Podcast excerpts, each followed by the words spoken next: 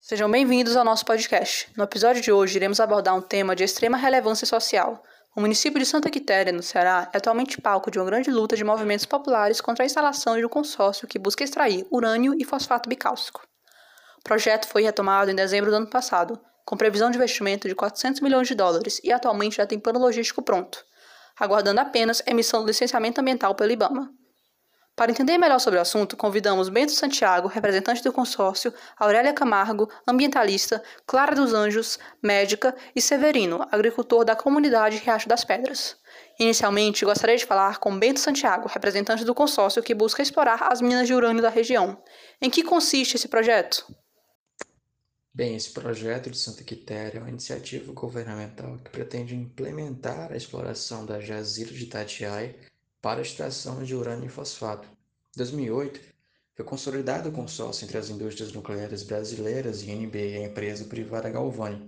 Desde 2010, então, a obra estava estagnada, por ter sua licença ambiental negada pelo IBAMA. Entretanto, recentemente, com a reestruturação administrativa dos ministérios e as mudanças na direção do IBAMA, há expectativa de retomada do projeto por parte das empresas, que já entraram em um novo requerimento de licença e pretendem iniciar as atividades por volta de 2025. Interessante. O que a nossa mentalista tem a dizer? Oi, gente, tudo bem? Primeiro, eu quero agradecer pela oportunidade de estar aqui. Segundo, eu quero elencar alguns fatores pelos quais o projeto não é benéfico. Aí, quando a gente fala do projeto, os moradores temem. E eu entendo, eles temem com razão, porque o projeto traz impactos socioambientais, contaminação do solo, da, dos lençóis freáticos, das cisternas, desestruturação dos costumes, com o remanejamento das comunidades, rachaduras nas casas, enfim, são vários problemas. Só para a gente comparar, na mina de Caetité, na Bahia, que é explorada pela mesma mineradora entre 2000 e 2009, houve cinco acidentes que contaminaram água e o solo. E isso não é o que estou falando, é baseado no, na Secretaria de Saúde da Bahia. Além disso, são casos de câncer de tireoide, de pulmão, então já fica embasado que sim, traz riscos à integridade humana e à integridade ambiental. Parece um problema. Vamos ouvir o que os representantes da empresa têm a dizer sobre a efetivação do projeto. Bem, a instalação da empresa será muito benéfica para a região com a geração de empregos e o desenvolvimento da localidade. A previsão é que sejam produzidos anualmente 240 mil toneladas de fosfato e 1.600 toneladas de concentrado de urânio. O fosfato, por exemplo, será utilizado pela Galvani para a produção de fertilizantes na agricultura. Isso gerará 800 empregos diretos e 2.500 empregos no total. É importante destacar que a consolidação de energia limpa como a nuclear auxilia no processo de desenvolvimento do país. É compreensível a preocupação e medo da população com a instalação, mas o consórcio já levou informações sobre o projeto com cartilhas de palestrantes que explicaram aos moradores sobre radiação, uso da água e mineração. Interessante. O que a nossa mentalista tem a dizer? Pronto, um dos maiores temores que nós ambientalistas temos se refere à questão da inviabilidade hídrica do projeto, que compromete o abastecimento da população e a realização das atividades econômicas deles, porque, fato, é uma região carente de recursos hídricos.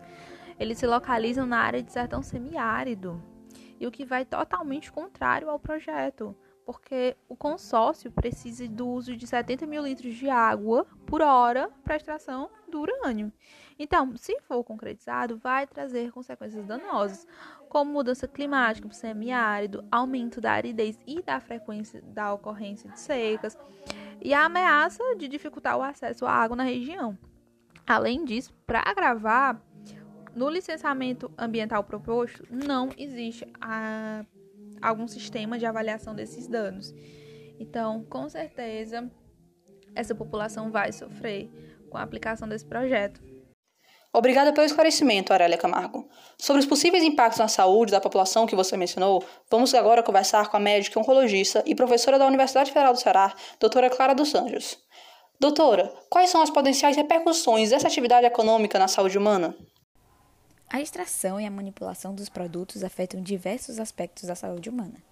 Existem muitos malefícios para a saúde relacionados com o trabalho na mineração relatados na literatura científica, como distúrbios pulmonares, dificuldade respiratória, tosse, sensação de sufocamento, além de problemas cardiovasculares, como aumento da pressão arterial e edema.